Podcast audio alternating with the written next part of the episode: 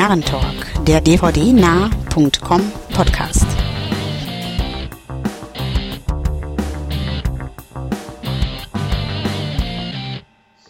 Herzlich willkommen zu Narrentalk Nummer 47, dem inzwischen 47. Podcast von dvdnah.com.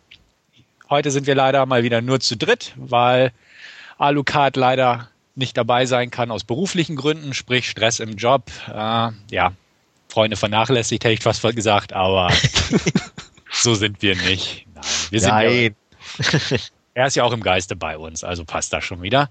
Aber so sind wir mal wieder ein gutes Trio. Und zwar meine Wenigkeit Stefan und ergänzt von Wolfgang aus Augsburg. Hallo. Ja, Berlin Calling, Andreas hier. Jo. Gut, heute werden wir wieder klassisch loslegen mit ein paar Trailer. Danach geht es in unsere Last Scene Section, die so ein bisschen nahtlos verflochten ist mit unserem Hauptreview. Sprich, es wird kein herausgestelltes Hauptreview geben, sondern wir werden uns über ein paar Filme ein bisschen detaillierter unterhalten, wahrscheinlich so zwei. Ähm, es wird 3D-lastig, aber lasst euch mal überraschen. Ähm, wir beginnen einfach mit unserer Trailer-Section. Und zwar war ja in der letzten Woche der Super Bowl 2011. Die Green Bay Packers haben übrigens gewonnen und Christina Aguilera hat eine Zeile vermasselt von der Nationalhymne, wer es immer noch nicht mitbekommen hat. Aber hey, es ist nur menschlich. Was soll ich sagen? Christina, du schaffst das. Ja. Macht ja. Doch, hat doch, glaube ich, eben bis jetzt jedes Jahr irgendjemand was versemmelt, oder? Eben, also ja, und ich behaupte mal, die meisten Zuschauer hätten es nie gemerkt, hätten es die Medien nicht herausgestellt. Ja. ja, was soll's. Auf jeden Fall, ja, Riesenpublikum. Also irgendwie Einschaltquoten wurden mal wieder gebrochen für den Super Bowl. Großes Publikum am Fernseher. Teure Werbespots in der Pause und in diese Kerbe schlagen wir jetzt auch. Wir nehmen uns keine direkten Trailer vor, sondern ein paar Super Bowl Kinospots, die liefen. Und da haben wir uns ein paar rausgesucht, die hier in unserem Podcast noch keine größere Erwähnung gefunden haben. Und wir beginnen damit mit dem ersten bewegten Bildmaterial zur Comic-Verfilmung, gefühlt die 50. dieses Jahr bereits, aber sie wird erst im Sommer kommen. Captain America. Was haltet ihr davon? Ja, also ich finde ähm, thematisch mal interessant, weil es einfach in einer anderen Zeit spielt. Also Zweiter Weltkrieg, so wie es sich darstellt. Ähm, und das sieht auf jeden Fall schon mal lustig aus. Ähm, von daher, der Rest sieht nach klassischer Comic-Verfilmung aus. Also nichts, was ich jetzt irgendwie herausstellen würde oder ja, deswegen lasse ich mich da mal überraschen. Ich bin nicht enthusiasmiert, aber äh, ja, ich werde sicherlich trotzdem gucken. Also bei mir sind das genau die zwei Probleme. Äh, es sieht lustig aus und Zweiter Weltkrieg. Ich mag das Setting nicht und es sah eben lustig aus. okay. Von daher, ähm, ja, keine Ahnung, ich werde man definitiv irgendwann mal anschauen, aber ähm, haut mich jetzt nicht vom Hocker. Ähm. Ja. Ähm, ich hänge auch irgendwie so ein bisschen zwischen den Seilen bei dem Film. Ähm, einerseits könnte es wirklich interessant sein, das Setting und die Geschichte, wenn es halbwegs vernünftig umgesetzt wird. Ähm, genug Geld scheint ja reingeflossen zu sein und ähm, Problem der Regisseur, Joe Johnson ist das, glaube ich, der das hier gemacht hat. Ähm, der hat ja zuvor, ich glaube Jurassic Park 3 war das oder so. Kann es sein? Jurassic ja, Park 3, The Wolfman und im Comic-Bereich auch, glaube ich, ganz früher, wenn ich mich nicht recht irre, den Rocketeer gemacht. Und ähm, hat er nicht auch, oh Alter, leg mich fest, ähm, Moment, ich, ich recherchiere, sprich weiter. Okay, sprich weiter. ähm, ja, also allein von den gerade genannten Titeln riecht alles nach klassischem Mainstream ohne Ecken und Kanten und das befürchte ich eigentlich auch. Äh, klar, Captain America hochpatriotisch und so weiter, ähm, aber wie gesagt, gerade auch durch das, das Setting hätte man so ein bisschen mehr reinbringen können. Klar, wir mutmaßen jetzt nur, aber ich habe irgendwie das Gefühl, das wird so ein klassischer PG-13 oder PG wahrscheinlich sogar ähm, ja. Hollywood-Verfilmung für die ganze Familie in 3D selbstverständlich und ähm, ja, man wird ihn ja. sich angucken können. Er wird bestimmt nicht schlecht sein. Ähm, er ist ganz nett besetzt auf jeden Fall mit Chris Evans, Tommy Lee Jones und äh, Hugo Weaving, glaube ich, und ein paar andere. Ähm, aber ich verspreche mir irgendwie nichts davon. Einfach nur so eine so eine glatt getrimmte Hollywood-Sommer-Comic-Verfilmung in 3D und ob das reicht, um mich ins Kino zu zerren, muss ich ehrlich gesagt im Vorfeld irgendwie bezweifeln. Und da hat der Trailer oder dieser TV-Spot, Super Bowl-Spot bisher noch nichts getan, um da mein Interesse zu entfachen. Ja, so geht's mir auch. Also da lockt das Kino definitiv nicht auf Scheibe, ja, aber das war's dann auch schon. Und ähm, äh, was ich meinte ist, er hat auch Jumanji gemacht. Oh, okay. Mhm. Äh, von daher. Ja, man ahnt Schlimmes, ne? Nein, so schlecht war Jumanji nun auch nicht. Und auch The Wolfman war jetzt keine Katastrophe oder so, aber es war halt kindgerecht. Ja, so ungefähr, genau. Ja. Okay. Aber mal gucken. Trailer folgen ja noch, oder beziehungsweise überhaupt mal ein Trailer wird ja noch folgen. Und aber ja, erster Eindruck, glaube ich, bei uns allen drei eher hm, Verhalten. Verhalten, genau. Gut, wo wir natürlich gleich bei Comics sind, machen wir weiter. Ähm, Thor, eine weitere Comic-Verfilmung, die uns, glaube ich, im April beehrt, April, Mai auf jeden Fall in dem Feld. Ähm, natürlich ebenfalls in 3D, großer Prunk in Sachen Special Effects und Ausstattung und ähnliches. Ähm, ich behaupte einfach mal, wenn er im April, Mai rauskommt, wird er eine Oscar-Preisträgerin aufwarten können, nämlich Natalie Portman. Aber wird das reichen, um Leute ins Kino zu locken, um eine nordische Legende zu sehen, die eher manchmal unfreiwillig komisch wirkt und ja, Punkt, Punkt, Punkt. Wie wirkte dieser Trailer auf euch? Unfreiwillig komisch oder eher ein bisschen begeistert? Ja, würde ich ein bisschen vor Captain America jetzt sehen, aber ist jetzt auch nichts, äh, was mich groß begeistert hat, wenn jetzt Natalie Portman halt nicht wäre. Ja. Das wird so, so äh, der Hauptgrund sein, den möglichst schnell anzusehen. Und er sah eigentlich auch ganz, ganz okay aus mit diesen zwei Welten, wo da scheinbar ein bisschen hin und her gesprungen wird. Ich kenne da den Comic nicht, wie, wie genau das da funktionieren soll oder so. Aber er sah auf alle Fälle äh, ja, besser aus als Captain America, zumindest in meinen Augen. Aber ist jetzt auch nicht äh, der ganz große Brüller, wo ich mir denke, das wird ja der High-Budget-Film des Jahres, den ich unbedingt sehen muss oder so. Hm. Ja, geht mir eigentlich ähnlich. Ähm, ich weiß nicht, ob ich ihn unbedingt besser oder interessanter finde.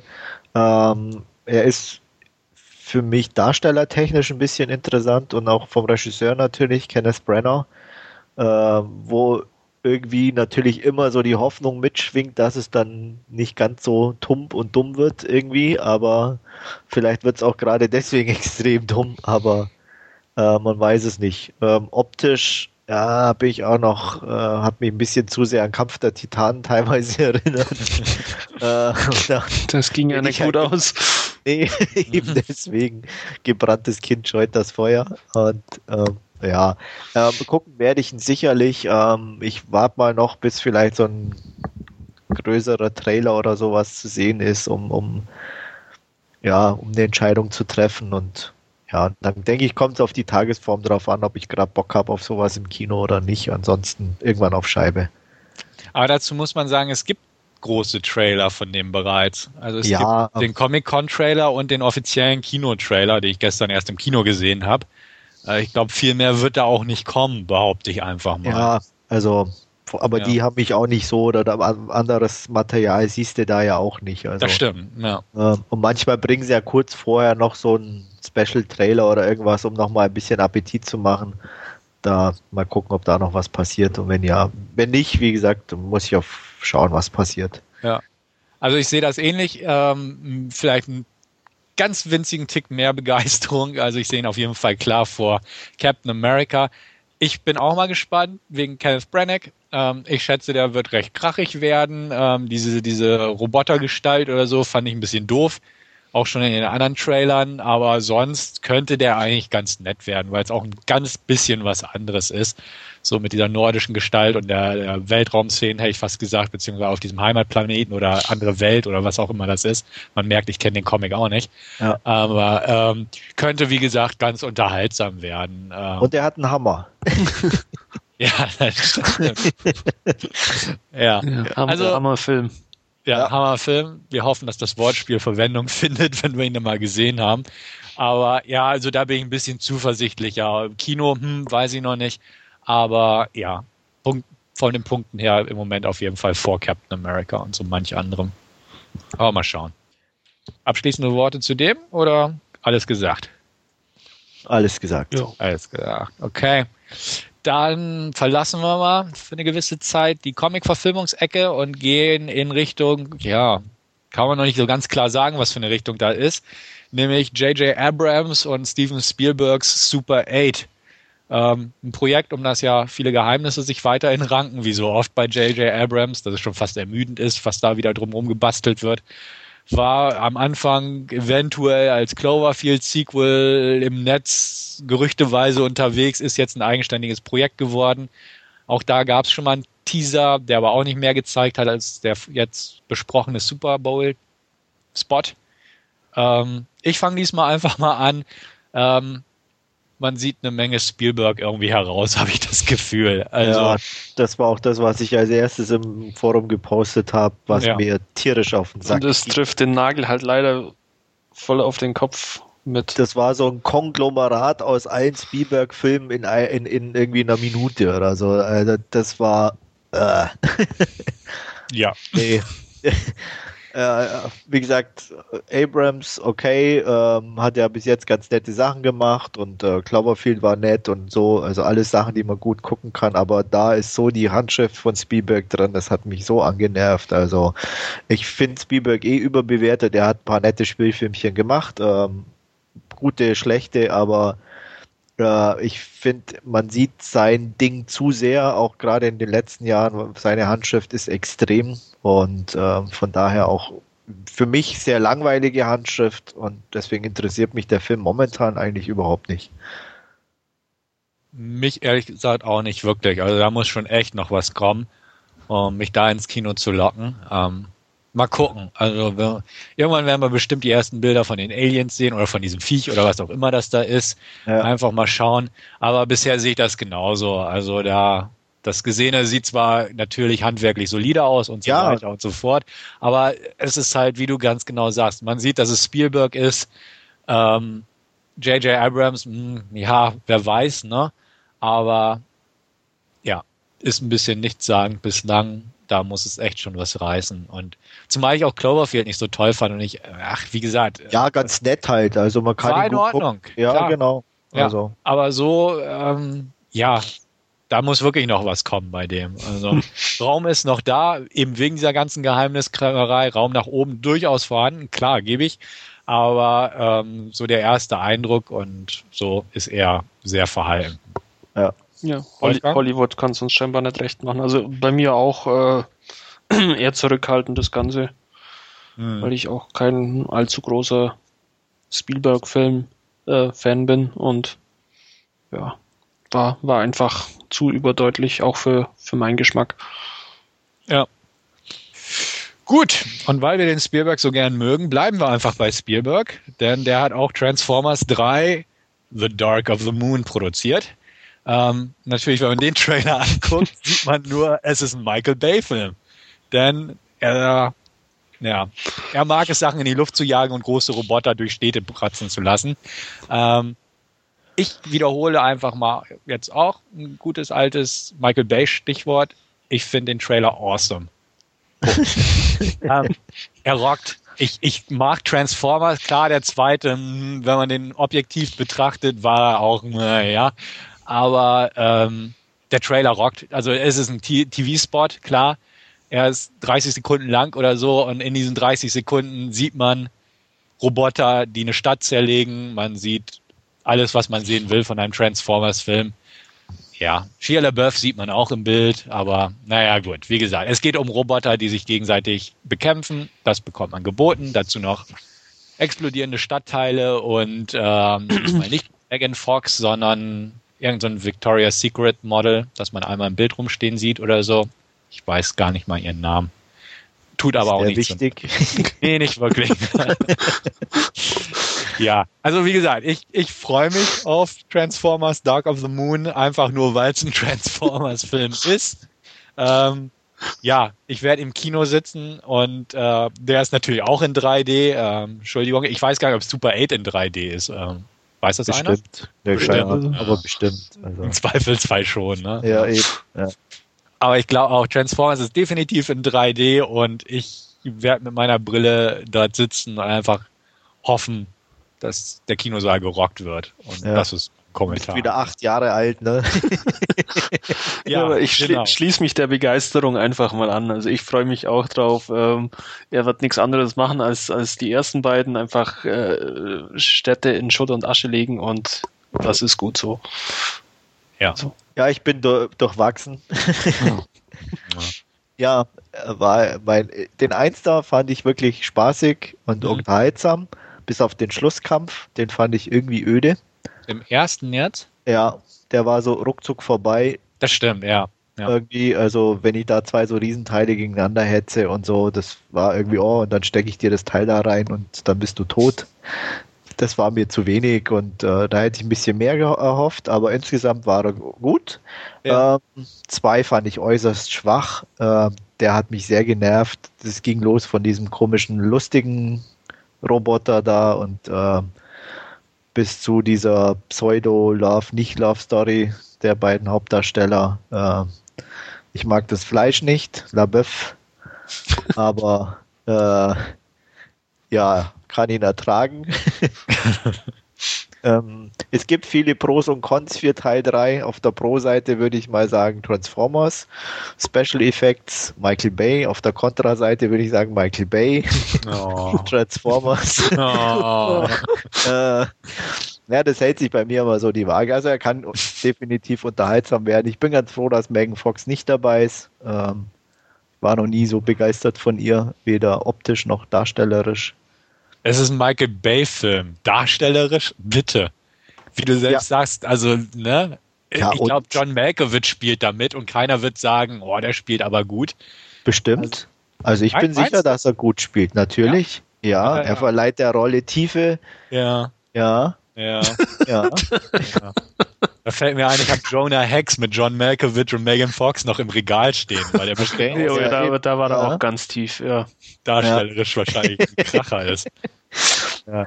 Nee, gut, ähm, ja. Nein, aber du hast wie gesagt, natürlich ich werde vollkommen recht, klar. werd, ich werd ihn sehen und ich werde mir dann eine Meinung bilden. Ich habe eins und zwei geguckt, also werde ich drei sicher auch gucken und ich hoffe, dass er mehr wieder wie der erste ist. Ähm, Er soll ja düsterer werden. Gut, müsste er nicht mal. Also da, wie gesagt, der Einser war für mich okay, bis auf den Schlusskampf.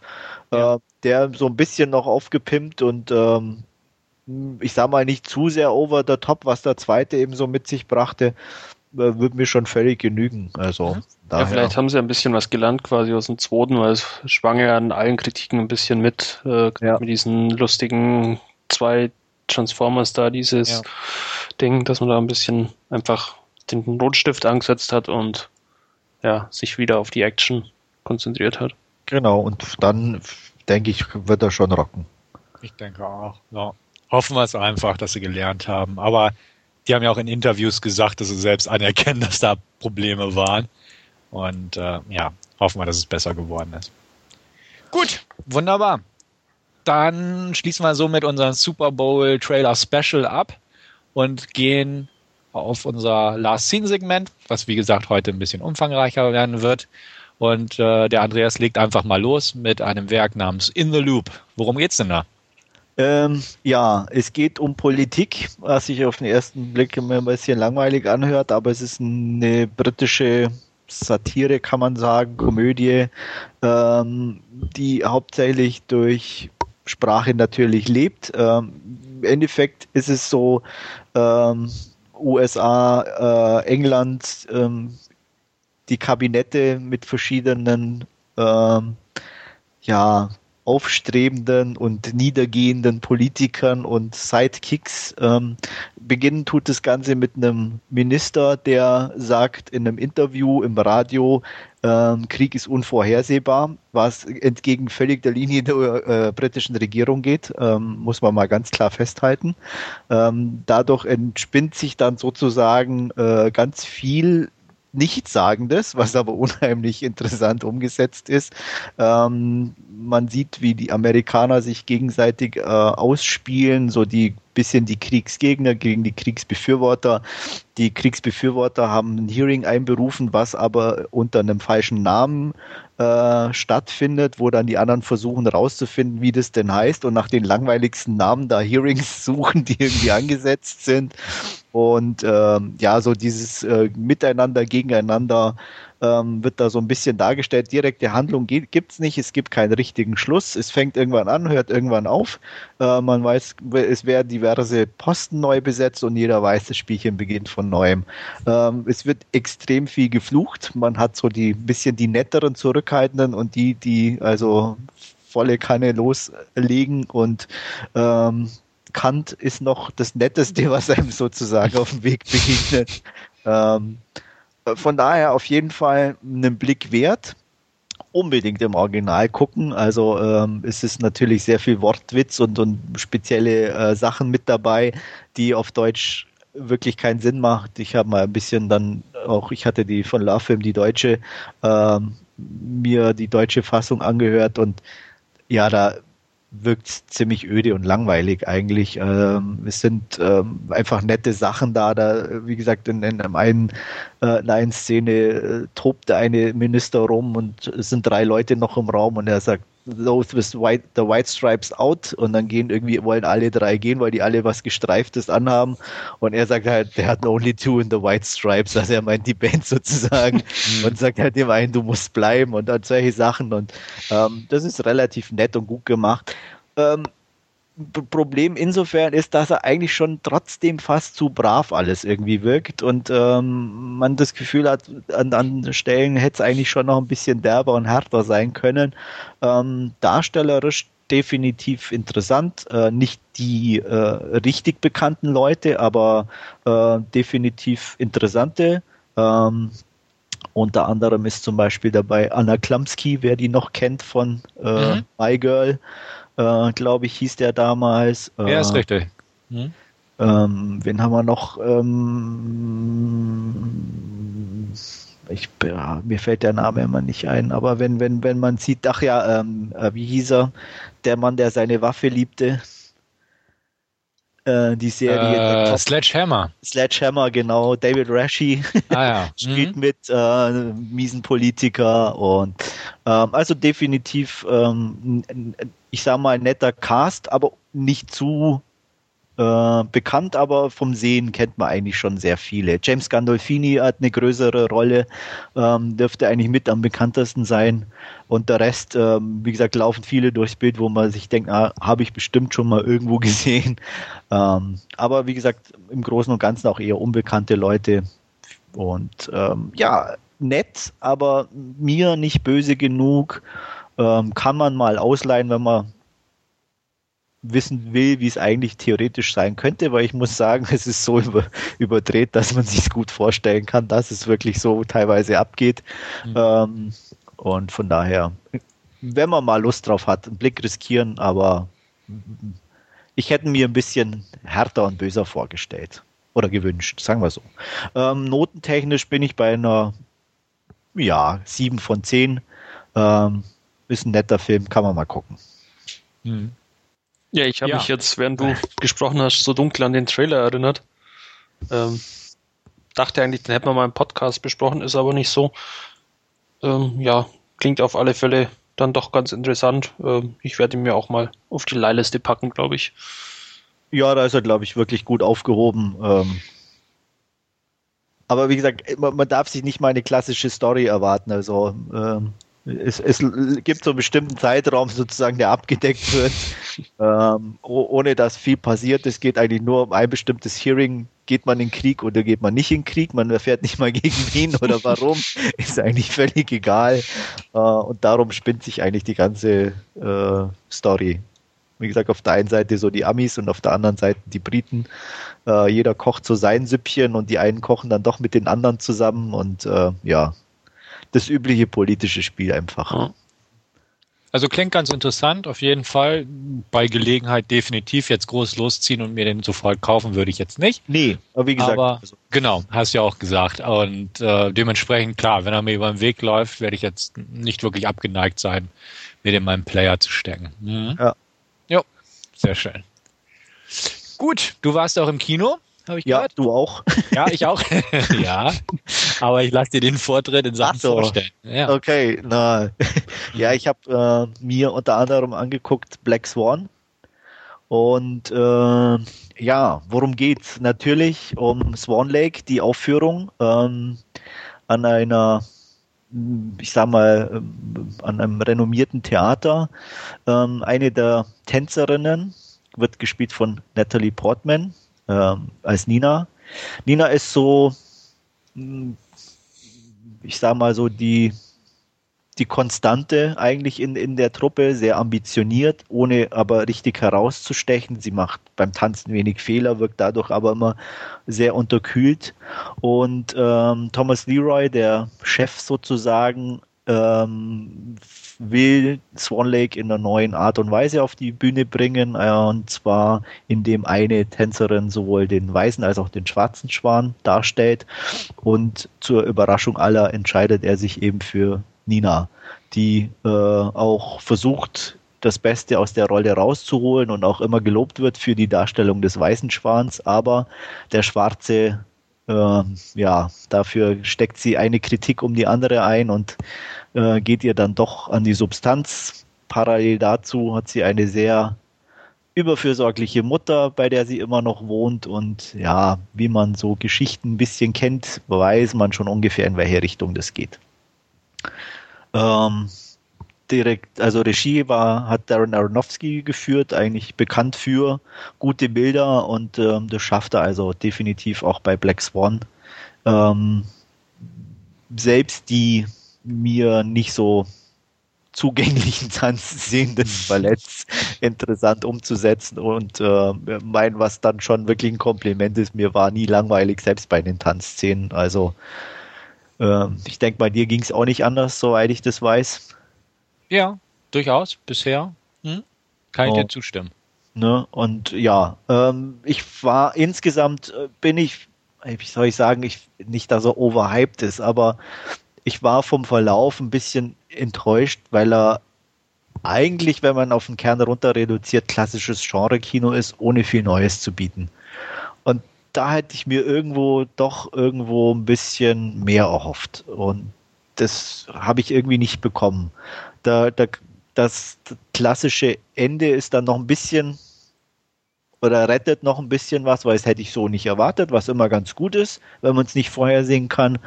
Ähm, das ist aber kein, naja, okay, man darf nicht zu viel sagen. ähm, dass es aber in eine ähnliche Richtung gehen wird, war, wasch- war eigentlich klar. Und ähm, deswegen, ähm, ja, wie gesagt, es ist schwierig, ins Detail kann man nicht gehen, weil man ja niemand den Film spoilern will, aber ähm, auch jene, die Ballett nicht mögen, kann ich sagen, ähm, unbedingt mal reingucken. Also es lohnt sich. Ähm, es lohnt sich, kann ich absolut unterstreichen. Ich fand ihn einen Tick besser als du. Hatten wir auch im Forum schon erkannt, sage ich mal, an meiner Wertung, an deiner Wertung, an Ja. zu der wir bestimmt noch kommen. Ja. Ähm, ich sehe es auch so. Ich bin auch definitiv kein Ballett-Fan. Ähm, ich habe mich auch nie gelangweilt während der Ballettszene. Ich fand, die waren sehr schön eingefangen durch die Kameraarbeit und alles.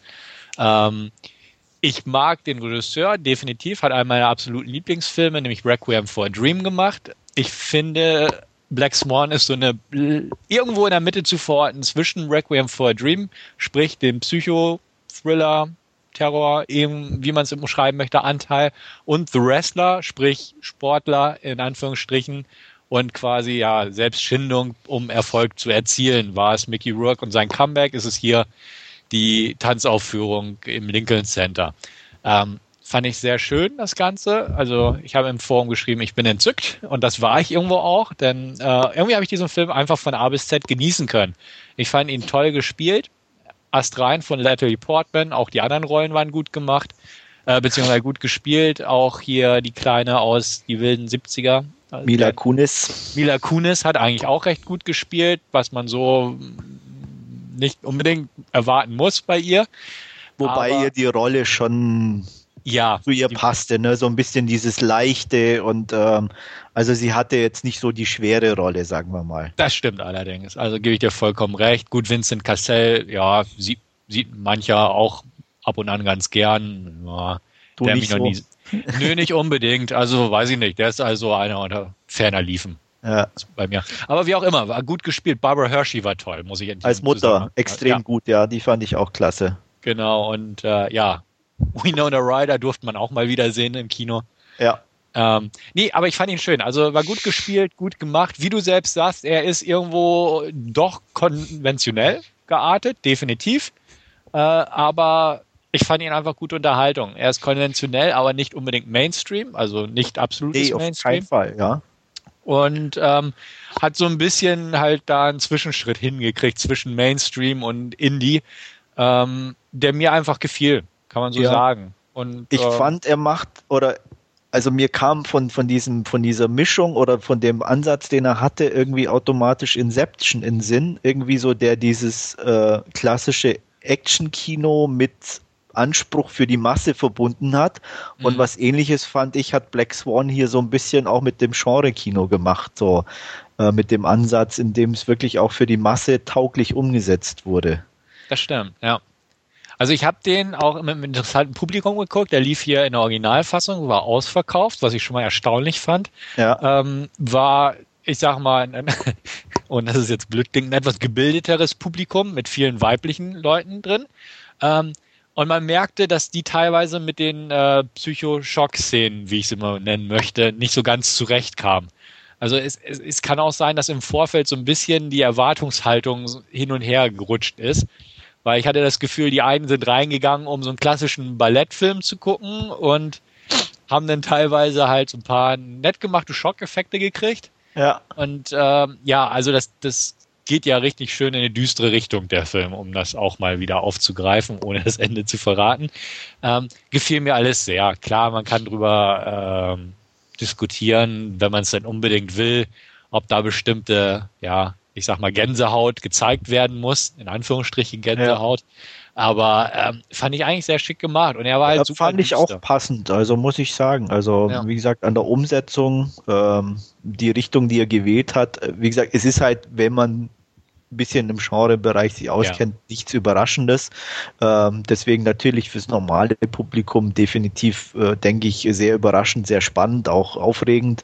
Mhm. Ähm, wie gesagt, da kam ich dann halt auch nicht irgendwie so ganz auf meine Kosten, in ja. dem Sinne, weil man natürlich die Richtung schon erahnt. Ähm, aber ja, ich, also wie gesagt, optisch einfach klasse gemacht. Also auch gerade zum Schluss die, die, die Tanzszene, als sie, als sie diesen, den schwarzen Schwan äh, tanzt, äh, ja. allein was man mit so ein bisschen Schminke und, und äh, anderen Kontaktlinsen hinbekommt. Also das war schon extrem klasse gemacht, irgendwie mit so einfachen Mitteln irgendwie. Mhm. Das hat mir schon gut gefallen. Also. Definitiv. Also sehe ich ganz genauso. Und ähm, ja, an unserer Wertung merkt man, wenn wir ein bisschen dran rumnörgeln, es ist echt auf hohem Niveau. Absolut. Du hast ihm, glaube ich, ne, 8 von 10 8, gegeben? genau. Absolut verdiente 8. Ja, bei mir waren es eine knappe 9, also sind wir auch nicht weit auseinander. Nee. Und ähm, ja, guckt ihn euch an. Er ist wirklich gut. Und aber nur, wenn ihr sowas mögt. Sonst werdet ihr enttäuscht. ja. Weil ich glaube auch, wenn du da mit den falschen Vorstellungen reingehst, kannst du echt böse auf die Ja, Nase also einen reinen Ballettfilm sollte man nie erwarten. Man sollte auch irgendwie nicht zu tiefgehendes erwarten, aber ja. eine gute Mischung, wie gesagt. Denke ich auch. Und optisch gut eingefangen. Ja. Und eigentlich können wir trotz ein paar Horrorelemente den auch Wolfgang empfehlen, glaube ich. Absolut, ja. Also ich werde man auch auf alle der Fälle Wolfgang anschauen. war schon bei Natalie Portman dabei. Genau, stimmt, ja, richtig. Mila Kunis ist dann quasi der Bonus obendrauf. Ja. So. Und es gibt sogar eine gewisse Szene mit Natalie Portman und Mila Kunis. Ja, das habe ich ja. irgendwo schon ein Bild gesehen, glaube ich. Ja, okay. Auch eine mit Natalie allein. ja, durchaus. Aber na, die nicht, nicht ich, allein. Fand, nicht ganz allein. Ja, die fand ich klasse. Also das war cool gemacht. Also auch ja. sehr überraschend, aber gut. Auf jeden Fall, ja. Schöne Szene. Nee, also dementsprechend, Wolfgang, guck ihn dir an. Ja, werde ich auf alle Fälle machen. Ich bin nur leider auch nicht der große Kinogänger. Deswegen mhm. werde ich vermutlich warten, bis er irgendwo auf Blu-ray erscheint und mir dann ja. ansehen. Ähm, die Frage ist jetzt, ist das Ende so, also ohne dass ich es jetzt gespoilert haben möchte, mhm. äh, so großartig, dass wenn man es weiß, dass der ganze Film quasi im, ja, äh, quasi der Unterhaltungswert weg ist oder Nein. Nein. Ich würde jetzt sagen, nee, aber es ist natürlich eine schöne Überraschung. Okay. In dem Sinne, wenn man es dann nicht weiß oder unvoreingenommen rangeht. Also ich sag mal, ist immer ein blöder Vergleich, aber du weißt, bei Titanic sinkt das Schiff, aber wenn du den Film magst, gefällt er dir ja trotzdem. Also ja. äh, und, und ähnlich würde ich es hier auch bewerten. Also er würde ein bisschen vom, vom Spaß wegnehmen oder, oder von der Überraschung am Ende, aber nichts an der Qualität oder, oder am Schauwert ändern. Okay. Deswegen, also guck ihn dir so an, ohne dass es dir jemand vorher verrät, dann hast du mehr von, klar. Aber selbst wenn jetzt die eine ja, aus Versehen ja. sagt, ey Mann, das Ende, Punkt, Punkt, Punkt. Ja, eben, ähm, ich wollte es gerade sagen, man kann es ja sagst du auch scheiße, einfach aber ich guck's mir verhindern trotzdem. oder so, oder dass man es aus Versehen dann irgendwo liest, weil es in irgendeinem Halbsatz steht. Ähm, von daher. Nee, nee, es ist, es ist also nicht, okay. ne, also einer dieser klassischen Sachen, wo man irgendwas gesagt bekommt, oh, so ein Scheiß, dass, dass Darth Vader Lukes Vater war. Was? also, ne? Ganz so schlimm ist es nicht. Definitiv nicht. Aber wie gesagt, versuch's nicht zu lesen, aber wenn, dann ne, wirst du trotzdem dein Vergnügen an diesem Film haben. Okay. Gut. Dann würde ich sagen, gehen wir weiter. Ähm, Black Swan habe ich auch im Kino gesehen, genauso wie folgenden Film, Tron Legacy. Den habe ich sogar in 3D-Kino mal wieder gesehen, aus Mangel an 2D-Vorstellungen, sprich es gab keine. Ähm, so ganz 3D war es denn auch nicht, denn am Anfang wird ein schöner Satz eingeblendet, äh, der sinngemäß besagt, dass dieser Film nicht ganz in 3D ist, sondern durchaus in 2D und das 3D punktuell als Stilmittel eingesetzt wird, wo man auch sich denkt, äh, ja, okay. Ähm, man soll aber bitte diese Brille während der gesamten Zeit aufhaben. Ähm, super wir wissen alle, die 3D-Brillen verdunkeln das Bild geringfügig, möchte ich mal behaupten. Ähm, ist ein bisschen schade bei dem Film, weil er lebt ja durch die Lichtkontraste und das Ganze etwas verdunkelt. Hm, ja, also hätte man besser lösen können, das Ganze. Wie auch immer, Tron Legacy, worum geht's da? Äh, manche von euch werden sich daran erinnern, dass es in den 80er mal einen Film gab, Tron. Damals äh, einer der ersten Matrix-artigen Computer, Schrägstrich Filmgeschichten, die umgesetzt wurden von Hollywood. Ähm, Tron Legacy ist kein Remake, erschreckenderweise oder erstaunlicherweise besser gesagt, sondern wirklich eine waschechte Fortsetzung, die überraschend großartig an den ersten Film anschließt. Ähm, wer das Original nicht kennt, kommt auch rein in diese Fortsetzung. Wer das Original kennt, hat gleich doppelt so viel Spaß, denn ähm, er schließt wahnsinnig gut dran. Und das hat mich eigentlich am meisten positiv überrascht an dem Film. Es tauchen die Hauptdarsteller aus dem alten Film auf, nämlich Jeff Bridges und Bruce Boxenleitner. Die spielen die Figuren, die sie damals gespielt haben. Ähm, sowohl im Computerspiel, sprich Tron und äh, noch eine Person, will ich jetzt gar nicht ins Detail gehen, aber und auch ihre anderen Figuren. Also es ist eine perfekt angeschlossene Handlung. Es geht um Folgendes im Großen. Ähm, vor einigen Jahren gab es mal einen großen Firmenchef, gespielt von Jeff Bridges, nämlich Kevin Flynn. Der verschwand spurlos, hat seinen Sohn Sam Flynn allein gelassen. Ähm, keiner weiß genau, was aus ihm geworden ist. Inzwischen ist Sam zu einem Jugendlichen herangewachsen, der aber mit der großen Computerfirma seines Vaters nicht wirklich was zu tun haben möchte. Er ist mehr jemand, der ja die neueste Technik kurzerhand kostenlos ins Netz stellt, ohne dass die Firma jetzt Milliarden dran verdient, weil sind auch so ein paar nette Seitenhiebe drauf. So, was ist eigentlich das, äh, das Besondere an dieser Version? Ähm, ja, wir haben eine neue Zahl auf das Cover gesetzt, so ungefähr, und ein bisschen aufgepeppt. Also man merkt so ein paar kleine Seitenhiebe auf die Windows-Geschichten. Ähm, ganz nett, aber nur am Rande, wie gesagt. Sam bekommt eines Abends die Info von dem alten Geschäftspartner seines Vaters, Alan Bradley, wie gesagt, gespielt von Bruce Boxenleitner, dass er gepaged wurde aus der alten Spielhalle seines Vaters. Ähm, ja, Sam fährt kurzerhand da vorbei, findet im Keller einen geheimen Raum, ähm, spielt ein bisschen an dem Computer, der da noch, doch noch aktiv ist, rum und wird kurzerhand durch eine bestimmte Tastenkombination, hätte ich fast gesagt, in ins Grid versetzt. Sprich, eine Computer, äh, eine Welt innerhalb des Computers, die sein Vater damals erschaffen hat, zusammen mit seinem Ebenbild, Clue. Ähm, sein Ebenbild damals, was ganz raffiniert ist, weil Clue ist ein auf Perfektionismus äh, ausgerichtetes Programm, das auch nicht altert. der Clou an Clou in Anführungsstrichen ist, ähm, man hat digital Jeff Bridges auf sein damaliges Aussehen zurückversetzt mit derselben Technik, die auch bei Benjamin Button angesetzt wurde oder verwendet wurde. Äh, sprich, Jeff Bridges spielt eine Doppelrolle. Einmal quasi das, sein Computer-Ich aus den 80ern mit dem Aussehen und sein jetziges Ich entsprechend gealtert. Denn äh, es stellt sich heraus, ja, Sams Vater ist nicht verschwunden oder gestorben oder lebt auch nicht in Costa Rica oder sonst wo, sondern ist in dieser Welt und da ist quasi so ein Guru geworden, der Frieden predigt oder beziehungsweise ein friedliches Leben lebt, während Clue halt die Welt äh, ja regiert mit eiserner Hand, möchte ich sagen. Ähm, Sam versucht dementsprechend seinen Vater zu finden und Clue versucht ihn aufzuhalten. Dann mit diesem Portal, in, mit dem Sam in die Welt reingekommen ist, will nämlich Clue mit seiner Armee auch raus in die reale Welt. Ähm, wie das genau aussehen soll, was passiert, wenn er mit seiner ähm, digitalen Computerarmee in die reale Welt übergeht, ist nicht so ganz klar ersichtlich. Am Ende gibt es eine Szene, die so ein bisschen in diese Richtung zielt, aber so sein, sein Plan, wie er denn als Computergestalt in der realen Welt irgendwie die, die, die Macht an sich reißen will, das ist ein Punkt des Drehbuchs, den ich mal einfach unter die Kategorie nicht zu Ende gedacht äh, abstempel wie auch immer. Die Handlung ist eh sehr oberflächlich. Äh, sie dient einfach dazu, äh, sehr schicke Optik zu präsentieren. Das Computerdesign des alten Tron-Films wurde entstaubt und äh, aufs neue Level gehoben. Alles sieht sehr schicker aus, äh, bessere Computereffekte, logisch. Alles sieht sehr durchgestylt aus, die Kostüme, die Personen, die Figuren, alles top. Also kurzum, der Film ist eine Stylebombe sondersgleichen. Er ist optisches Eye Candy pur.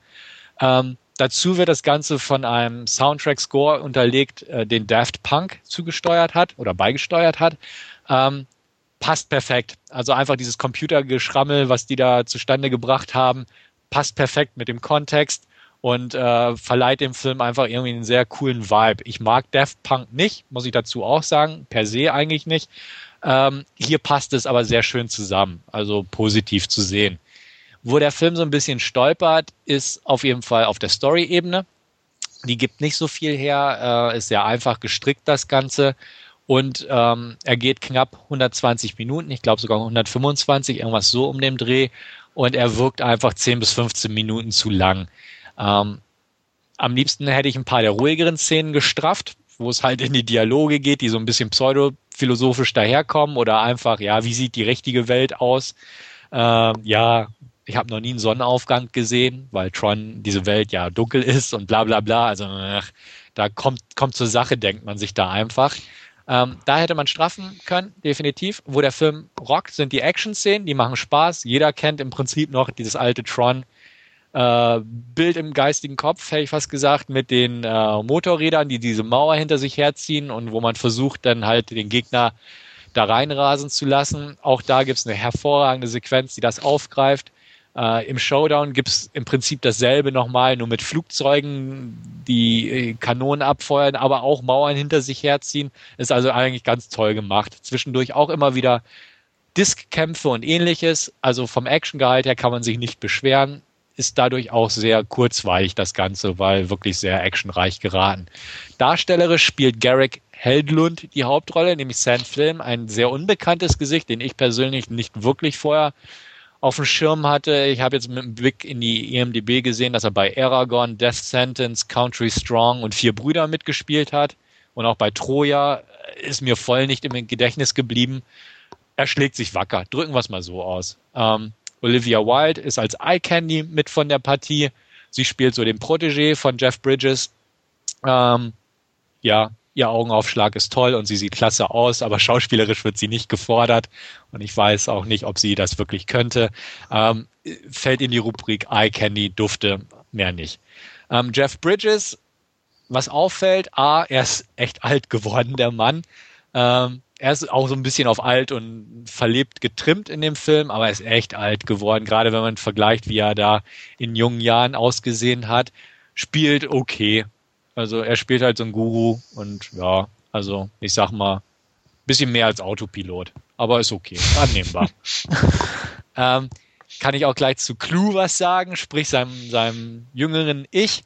Ähm, haben sie gut hingekriegt. Ähm, er wird manchmal aus Perspektiven gezeigt, wo man nicht so sein Gesicht in voller Fläche sieht, was ganz vorteilhaft ist. Ähm, sprich, es ist eigentlich eine gute Computersimulation, beziehungsweise eine computergenerierte Maske sozusagen über seinem normalen Kopf gesetzt worden. Die sieht ganz nett aus. Im Detail sieht man natürlich, dass es künstlich ist. Gerade wenn er schreit oder spricht, äh, sieht man einfach die Mundbewegungen, die sind nicht echt in Anführungsstrichen. Also da ist es mir am meisten aufgefallen, dass man es hier mit einer Computerfigur zu tun hat. Aber so ein, er hat sehr viel Screentime, also dieser Computercharakter. Ähm, dafür ist es ganz gut geworden. Man gewöhnt sich dran. Und vor allem, weil das Ganze eh sehr künstlich ist, diese Welt und Clue halt als äh, auf Perfektionismus zielendes Programm ist, ähm, wirkt seine perf fast perfekte Haut und so eigentlich so, ja, themengerecht, sage ich mal. Das passt. Ansonsten, Michael Sheen spielt mit, den man auch aus Frost Nixon kennt, genau, und auch aus Twilight, aus dem zweiten Teil. Der spielt so eine Art Ziggy Stardust, David Bowie-Figur, also ganz in weiß, albino-mäßig und ja, er tanzt da als, als, ja, wie soll man ihn beschreiben, als Barbesitzer, Schrägstrich Unterweltchef oder irgendwie sowas durch seine Szenen. Overacting natürlich, aber Geschmackssache, würde ich sagen. Schön mal wieder Bruce Boxenleitner zu sehen und ähm, Daft Punk haben ein Cameo und auch ein kleines Cameo, was ich vorher nicht wusste, von ähm, Cillian Murphy, den man ja aus Sunshine und so kennt. Der spielt einfach ein Mitglied des Aufsichtsrats von der Firma. Fand ich ganz nett. Er hat sich auch hinterm Bart versteckt, aber man erkennt ihn trotzdem. Ähm, Tron Legacy, kurzrum, bisschen zu lang. Eye Candy, Style over Substance. Unerfahrener Regisseur, das will ich gar nicht mal so zur Last legen, weil also für die Verhältnisse ist der Film eigentlich ganz passabel geraten. Am Drehbuch hätte man nur definitiv fallen müssen. Ich gebe knappe 6 von 10. 3D-Effekt, kurzer Anmerkung dazu. Wenn der 3D-Effekt da war und im Computer ausgenutzt wurde, sah er schick aus, war alles sauber, wirkte schön. Ähm, man kann den Film getrost in 2D gucken, zumal, wie gesagt, mehr als ein Drittel auf jeden Fall auch in 2D ist. Die drei Effekte waren in Ordnung. Sie ärgern einen nicht. Sie sind da. Sie reichern das Ganze an. Es gibt ein paar Massenszenen, wo schön mit räumlicher Tiefe gespielt wird. Macht also Sinn und Spaß. Aber ob es wirklich der Aufpreis wert ist, ähm, stelle ich mal so in den Raum. Ich habe mich nicht geärgert diesmal. Saw 3D war wesentlich schlechter in der Hinsicht. Aber es ist auch Real D, muss man dazu auch sagen. Es ist nicht Post-Conversion 3D, sondern das echte. Ähm, würde ich eine Empfehlung aussprechen müssen, würde ich sagen, wartet, bis ihr euch den schick auf Blu-ray angucken könnt. Dann seht ihr ihn ohne verdunkelnde Brille, dann kommen die Farben noch besser zur Geltung und dann könnt ihr einfach euch an dem Style ergötzen und hoffen, dass euch die Handlung nicht zu sehr stört. Wie gesagt, knappe 6 von 10. Besteht bei euch überhaupt Interesse an diesem Film? Kennt ihr das Original? Schätzt ihr das Original? Wie sieht es bei euch da aus? Ja, ich schätze das Original, ich kenne das Original, ähm, mochte es eigentlich immer ganz gerne, habe es jetzt zwar schon eine Weile nicht gesehen, aber ähm, ja, irgendwie ist halt so eine Kindheitserinnerung in Anführungsstrichen mhm. und ähm, habe es auf jeden Fall positiv besetzt. Ähm, Interesse am Nachfolger in Anführungsstrichen habe ich definitiv, war auch kurz am Überlegen, ins Kino zu gehen. Ähm, ja, war jetzt aber nicht so wichtig, dass es mich direkt hingetrieben hätte und auf Scheibe werde ich ihn sicher nachholen. Ja. Ja, und ich muss gestehen, ich kenne das Original nicht. Ähm, werde es aber dann quasi mit dem Nachfolger äh, im Doppelpack dann berichtigen, dementsprechend. Gibt ja, ja. UK schon ein Angebot genau, als Doppelpack. Da, da werde ich auch entsprechend zuschlagen. Mhm. Also werde ich auch zuschlagen. Ich habe das Original seit Jahren nicht mehr gesehen, aber wie du sagst, Andreas, äh, ist es auch bei mir irgendwie ein Teil der Kindheit, hätte ich fast gesagt. Ähm, habe ich schon sehr früh damals gesehen und fand es immer sehr interessant. Und ähm, wie gesagt, gerade für Leute, die das Original kennen, die werden viel Spaß dran haben, einfach zu sehen, dass man wirklich gut daran angeschlossen hat. Und das, das Original habe ich seit langem nicht gesehen, aber ich habe trotzdem diese Verknüpfung herstellen können. Ach, das ist die Figur. Und, ah, ja, die Pose wurde schon im Original geschlagen von Tron. Also das, das war schon sehr schick gemacht. Äh, lohnt sich also auch vor dem Hintergrund. Ja. Gut. Dann mache ich einfach mal weiter. Werde auch versuchen, mich etwas kürzer zu fassen, hätte ich beinahe gesagt. Resident Evil Afterlife stand bei mir auch auf dem Programm. Natürlich im Kino auch in 3D gewesen. Ich habe ihn aber auf Scheibe gesehen. Ich habe mich bewusst für die US Blu-ray entschieden, weil immer noch wohl nicht so ganz raus ist, ob die deutsche nun zensiert ist oder nicht, denn im deutschen Kino wurden einige Bluteffekte weggelassen. Ähm, die sind aber auf der US-Scheibe definitiv vorhanden. Dementsprechend habe ich da zugegriffen. Ist eine schöne Sony-Scheibe, tolle Bildqualität und dementsprechend in 2D geguckt. Worum geht's? Ähm, ja, Resident Evil Afterlife ist ein inzwischen vierte Film. Ähm, beginnt damit, dass das Ganze in Tokio eröffnet, dass dort auch ein Virus Outbreak ist, äh, im unterirdischen ja, Verlies hätte ich fast gesagt, beziehungsweise Komplex der Umbrella Corporation dringt am Anfang eine Gruppe von Eindringler, Eindringlinge ein, die sich sehr schnell als ganz viele Klone von Mila Jovovics Figur Alice herausstellen. Die überrennen das Gebäude, versuchen an den Hauptgegenspieler zu kommen. Der kann allerdings entfliehen, zusammen mit Miller in einem Schiff. Daraufhin wird sie mit einem Serum injiziert, die sie wieder menschlich macht, denn in den vorherigen Teilen hat sie übernatürliche Kräfte erlangt. So konnte man das Ganze ein bisschen wieder zurückfahren, dass sie einen menschlichen Charakter spielt. Ähm, gut, das Schiff mit dem, oder beziehungsweise Hubschrauber, Schrägstrich, äh, stürzt ab und dann ist erstmal ein kleiner Schnitt. Dann sehen wir sie in Alaska, wie sie versucht, nach Arcadia zu kommen, einer Stadt, in Anführungsstrichen, wo angeblich kein Virus-Outbreak bisher war, wo sich die letzten Überlebenden zusammenfinden. Ähm, sie stellt aber schon bald in Alaska fest, dass äh, ja irgendwie kein Arcadia da ist. Sie findet ganz viele Flugzeuge von Ankömmlingen, aber keine Menschen, außer Claire Redfield, gespielt von Ellie Lata, die auch schon im Vorgängerfilm dabei war. Ihr hat man so ein komisches, ja, äh, sieht aus wie ein Insekt, aber aus Metall in die Brust geklebt, was sie mit einem Serum oder irgendeinem drogenähnlichen ja, Sekret, hätte ich fast gesagt, injiziert. Äh, als sie das entfernt, wird sie langsam wieder normal, ähm, kann sich an nichts erinnern, die Claire, und zusammen fliegen sie dann mit einem ja, zweisitzigen Motor Propellerflugzeug die Küste hinunter nach Los Angeles, wo sie auch weiter nach Überlebenden suchen wollen, finden dort schon bald welche in einem Gefängnis, die sich dort verschanzt haben, während die Meute an Untoten, in Anführungsstrichen, sprich Infizierten, Zombies, wie auch immer man sie bezeichnen möchte, term, terminusgerecht, ähm, haben das Gebäude umstellt. Sie haben Help aufs Dach geschrieben. Miller legt eine Bruchlandung hin und äh, stellt dann fest über ein paar Informationen, dass Arcadia keine Stadt ist, sondern ein großer Tanker, der im Moment vor LA, vor Anker, also verankert liegt, aber kein Lebenszeichen von sich gibt. Ähm, ja, eigentlich auch logisch, sprich, äh, es war ein Schiff, damals in Alaska, jetzt vor LA, aber irgendwas stimmt da nicht. Ähm, es geht nun darum, wie kommen die aus dem Gefängnis raus und zum Hafen hin. Ähm, nicht ganz so einfach. Gut, der Flieger ist noch ein bisschen flugtauglich, hat aber nur zwei Sitze. Die Gruppe ist ein bisschen größer. Und ja, wie es denn nun mal so ist, sie versuchen irgendwie einen Weg rauszufinden an den Untoten vorbei. Die Untote kommen rein oder wollen rein und kommen natürlich auch irgendwann. Es kommt zu Action und ja, dem übrigen Kram hätte ich fast gesagt. Ähm, Resident Evil Afterlife wurde mal wieder von Paul Anderson inszeniert. Der hat auch den ersten Film gedreht. Bei dem zweiten und dritten hat er pausiert, in Anführungsstrichen, sondern nur als Produzent war er mit von der Partie. Hier hat er sich mal wieder mit seiner Frau Miller zu einem Projekt hinreißen lassen. Ähm, ich mag Paul Anderson, kein Geheimnis. Paul Andersons Regiearbeiten sind immer recht Style over Substance lastig, also sprich Story kann man eigentlich knicken. Die Action rockt. Hier ist es auch so. Mir gefiel die Action eigentlich ganz gut. Ähm, es wirkte eigentlich auch ganz nett, alles so vom 3D-Effekt her, den man nicht sieht, aber man weiß, da im Kino wäre er gewesen. Also man kann ihn sich durchaus in 2D angucken, den Film. Ähm, Storytechnisch ist der Film eine ziemliche Nullnummer. Er, es passiert einfach nicht viel. Es spielt im Gefängnis. Wentworth Miller schaut kurz vorbei in einer etwas ja, blassen Rolle. Er spielt jemanden, der dort inhaftiert war, aus Gründen, die ich nicht unbedingt spoilern will, um nicht ein paar Überraschungen preiszugeben.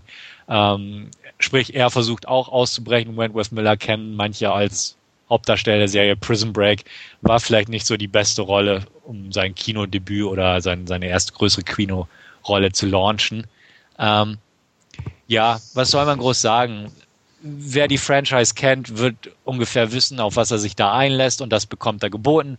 Man bekommt extrem viel Miller. Man merkt, Paul Anderson steht es darauf, seine Frau ins rechte Licht zu rücken und das macht er auch sehr ausgiebig in dem Film. Ähm, Ellie Later sieht auch klasse aus. Äh, schauspielerisch sieht es bei ihr ziemlich mau aus. Gut, Miller bekleckert sich jetzt auch nicht mit Ruhm, aber ja, sagen wir es mal so, Eye Candy ist bei dem Film geboten in Sachen Action, äh, Optik und ähnliches. Sienna Gilroy hat einen Cameo-Auftritt im Abspann als Jill Valentine, was ich auch nochmal ganz nett fand. Und ansonsten, ja, paar bekannte Gesichter kennen die einen oder anderen, wie Kim Coates oder so als schmieriger Hollywood-Produzent, auch eine beschissen geschriebene Rolle. Aber hey, was soll's. Was man sehen will, ist Action und das bekommt man geboten. Er hat zwar ein paar längere Phasen, wo einfach zu viel gesprochen wird und zu wenig geschossen wird, sag ich mal. Aber ähm, ja, an sich ist der Film relativ kurzweilig mit 97 Minuten, wie ich gerade gelesen habe.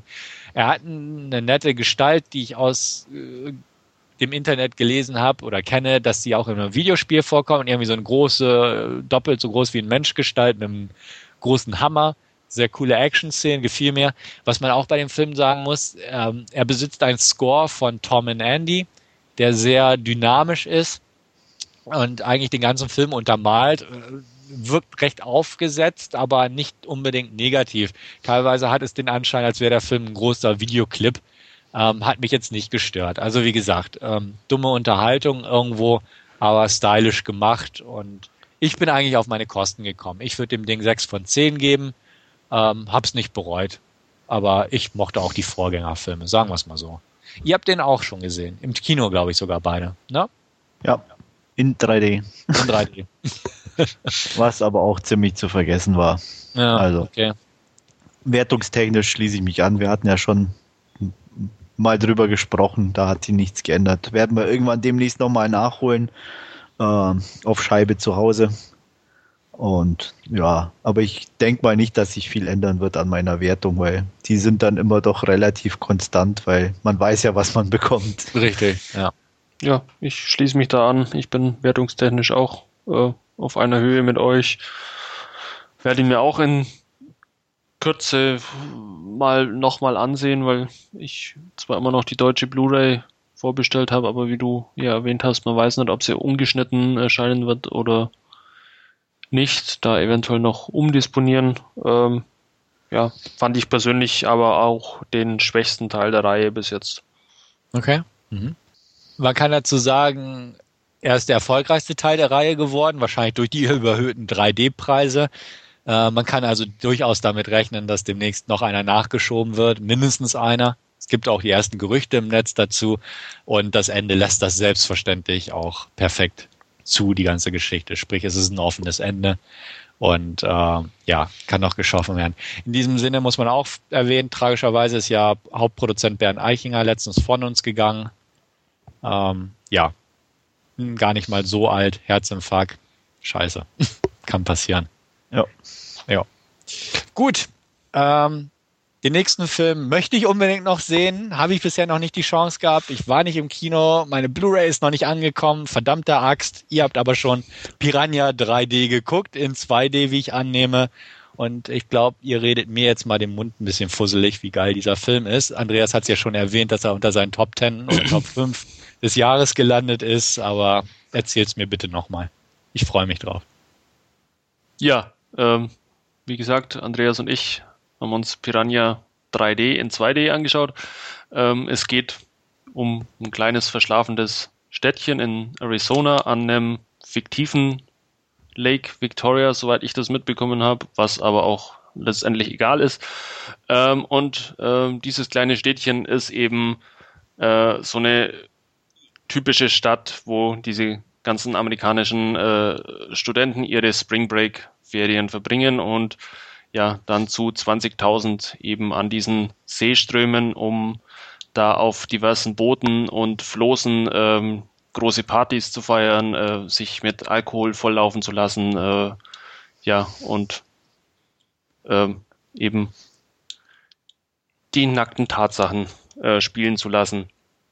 Ja, äh, was passiert jetzt? Es kommt zu einem kleinen Erdbeben.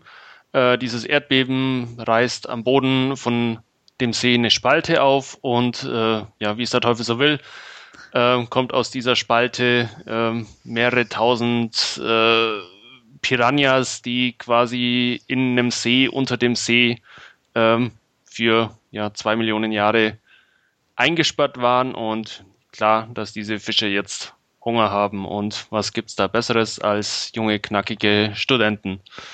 Ja, ähm, der Film ist der reinste Spaß. Ich habe ähm, so gefeiert wie eigentlich schon lange nicht mehr.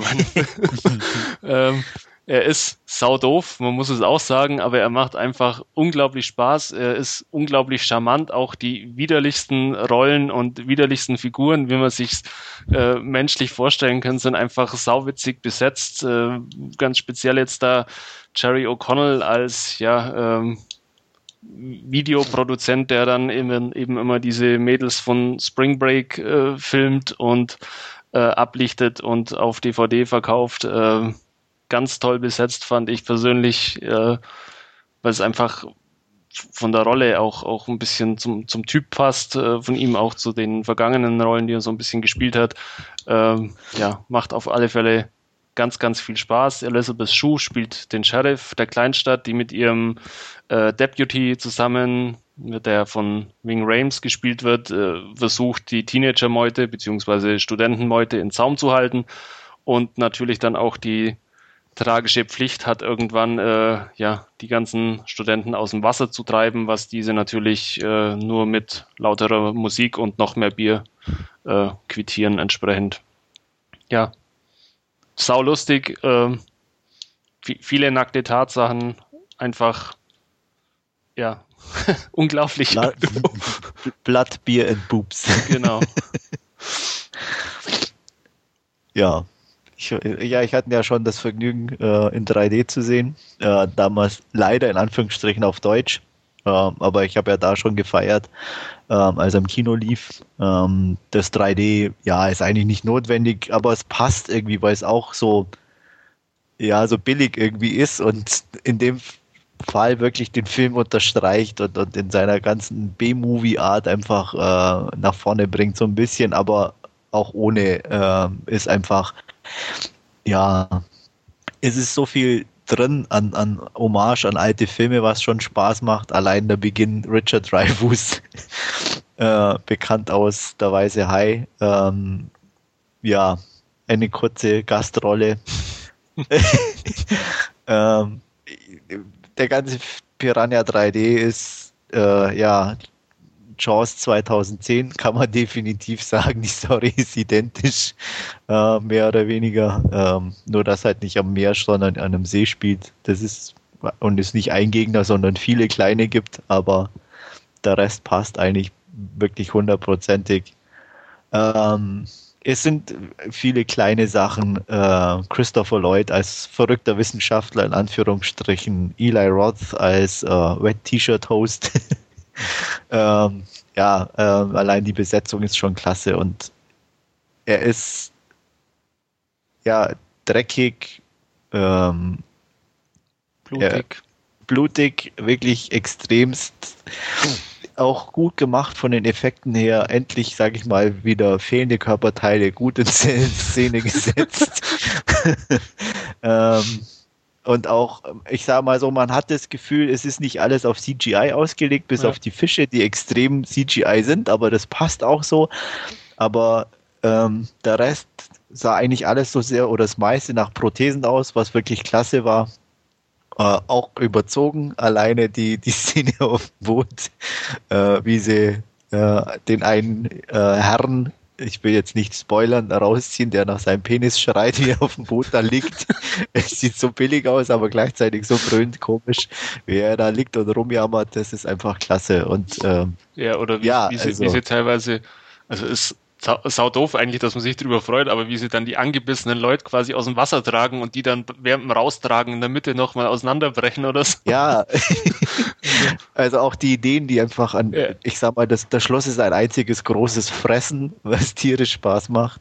Ähm, es gibt natürlich die, die typischen Arschlöcher, die irgendwie mitten durch die Leute fahren und trotzdem dann einen Löffel abgeben und äh, Wing Rames als Deputy stellt sich den Massen in den Weg, den Massen an Fischen. in einer heroischen Pose, was einfach ziemlich mit, geil mit aussieht bis zum Schluss. Ja, ja, vor allem, vor allem wie, er, wie er langsam runtergeht, das ist allein schon ein Blick wert. Also, ähm, Lustigerweise hatte ich eigentlich das Gefühl, äh, wo viele, wie soll ich sagen, eigentlich immer so geschrien haben, boah, so, so viel nackte Tatsachen und bla bla. Es ist eigentlich gar Eigentlich nicht so viel. nur zwei beziehungsweise drei, äh, ja, ja, mehr ist es. Also du, sie, du siehst viel, viel, viel Bikinis. Ja. Äh, dann gibt's eine Unterwassersequenz, die wirklich klasse ist, muss man auch sagen. Gut gemacht. Stylisch. äh, mit einem Augenzwinkern natürlich. Und ähm, dann eine Paragliding-Sequenz und ähm, ich glaube dann einmal noch dieses Wet-T-Shirt, wobei man selbst da nicht allzu viel zu und sehen es, bekommt. ähm, das, das eine wird noch zerteilt am Schluss von so einem Stahlseil. genau, Das aber war's dann aber auch. Ja, also wie gesagt, es ist eigentlich, man, viele interpretieren wohl mehr rein, als eigentlich drin ist. Ähm, deswegen, wie gesagt, es passt, es, Das- ist, das es ist, unterstützt den Film, Genau, aber das ist wie bei Sieben, wo manche einfach den Kopf gesehen haben, ähm, der aber halt einfach Ja. nicht da ist und aber da einfach sehen die, halt hier manche Brüste in jeder Genau, Ecke, wo sie genau. gar nicht sind. Und äh, das fand ich halt auch irgendwie gut, dass es wirklich so äh, einfach gut gesetzt ist. Ne? Also und ähm, einfach schön, schön, schöne Gags irgendwie. Das, die Überschrift bei dem T-Shirt ist Die to Get Wet. Also wirklich immer solche kleinen netten Sachen noch mit dabei und deswegen, also der Film rockt, passt super, die Darsteller sind klasse. Äh, er ist überdreht, überzogen und macht einfach Spaß. genau der Sohn von von vom Sheriff von von Elizabeth Shue, ähm, Stefan, den wirst du kennen, das ist äh, Stephen R. McQueen, der bei Vampire Diaries ja auch den kleinen Bruder spielt von Ah ja. Mhm. ähm, na sag's mal ja, äh, genau der. Nina Dobrev, den, also halt Richtig. in ihrer Rolle, ja. Okay, du Ja. weißt, was ich meine. Ich weiß, wen du meinst, ganz genau. Für mich Ja. böhmische Dörfer, aber egal. Ja. ja, also klingt alles sehr toll. Will sehen, so ungefähr. Also, ähm, ja, hört sich nach genauem Film für mich an und äh, freue mich sehr drauf. Und äh, ja, werde Was ich auch no, noch sagen muss, ähm, die kleinen Kinder haben nicht genervt. Also es spielen dann auch zwei kleine Kinder noch mit, auch Mhm. to Tochter und, und Sohn dann noch vom, vom, vom Sheriff. Ähm, und sie nerven nicht. Nee, sind auch nicht zu oft im Genau. Bild, was auch ganz gut ist. Also das Mädchen ein bisschen altklug schon, das war auch ganz witzig. Äh, von, von der Szene her, auch wie sie, halt. wie sie eingeführt wird, quasi, wo sie da mit ihrer Tuba unter den ganzen Studenten wartet und dann ja sehr coole Szene, ja. quasi äh, Äh, ähm, they all do. Genau. Ein Mädchen Ja. eben herkommt mit etwas, ja, Ja, großen Silikonbrüsten und sie eben dann ganz altklug nice boobs sagt. Also wir- wirklich sehr witzig auch. ja. Also von da. Nee, das passt super. Ähm, Dina Meyer ist in einer kleineren Rolle noch zu sehen, die man Aha. ja noch aus ähm, Starship Troopers kennt. Ja. Also, ja. Die habe ich Die- jetzt aber echt übersehen, muss ich ganz ehrlich sagen, beziehungsweise mir fiel es nicht auf. Also ich weiß Ja. auch, dass sie mitspielt, Ja, ähm, aber ich mir ist es irgendwie nicht aufgefallen oder ich hätte sie jetzt nicht erkannt. ja. Ähm, ich bin mir jetzt auch nicht mehr ganz sicher, aber ähm, war sie nicht, nee, die zweite Taucherin oder die war sie nicht, oder? Ich Ah, das kann sein. dass sie die, die gewesen sei. Aber Ja, die hat immer eine, eine, eine Mütze aufgehabt. Genau, Da hat man sie nicht so wirklich erkannt mit so einer. Ja, und dann, und dann war sie ja unter Wasser mit das kann sein, das so. kann sein, ja. Aber ja, also wie gesagt, äh, einfach ein Spaßfilm. Man null, man darf es nicht erwarten. Es ist wirklich 1A, die, die der weiße High Story umgesetzt. Ähm, schöne, ja, Hommage in dem Sinne an den weißen Hai. Ich glaube sogar, äh, wer Alligator gesehen hat, dass da eine Kleinigkeit mit dabei ist. Und ähm, ja, also Christopher Lloyd als Wissenschaftler natürlich passt perfekt. Ähm, also es ist viel Schauwert in, in jeglicher Ein, Hinsicht. ein vorhanden. klasse Ende irgendwo. Ja, auch ein typisches Ende Ja, für einen Genrefilm und trotzdem war es klasse irgendwie. Also ähm, dumm, aber passend zum ganzen Film eigentlich. Und das muss ich sagen, das fand ich ja einfach gut. Also er versucht niemanden irgendwie schön irgendwas darzustellen oder, oder den Massengeschmack irgendwo zu treffen, sondern er ist einfach ja ein klassischer Genrefilm von vorne bis hinten und macht dadurch irgendwie für mich zumindest alles richtig. Er nimmt sich selber überhaupt nicht ernst, was wirklich gut ist und ähm, ja, man kann gut abfeiern.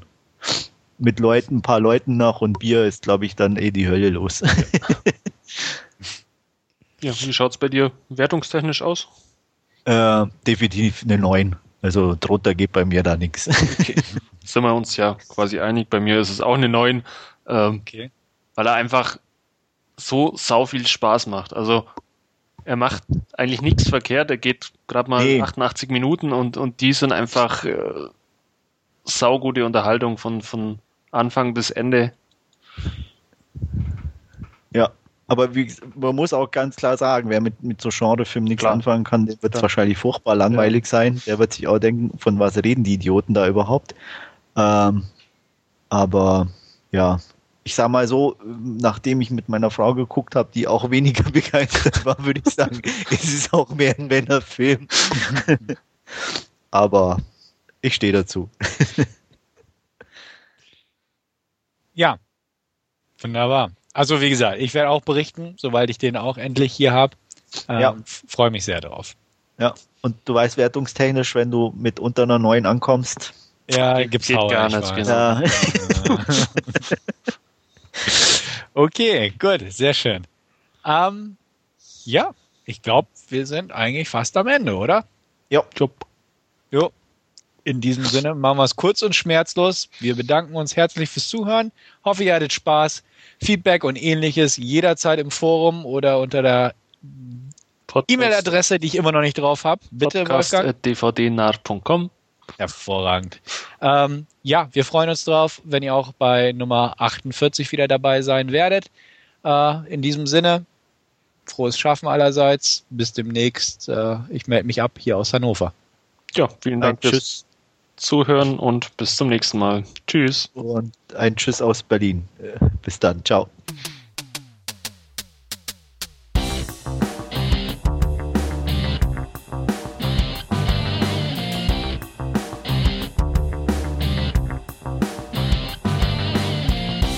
Narrentalk, der dvd-nah.com Podcast.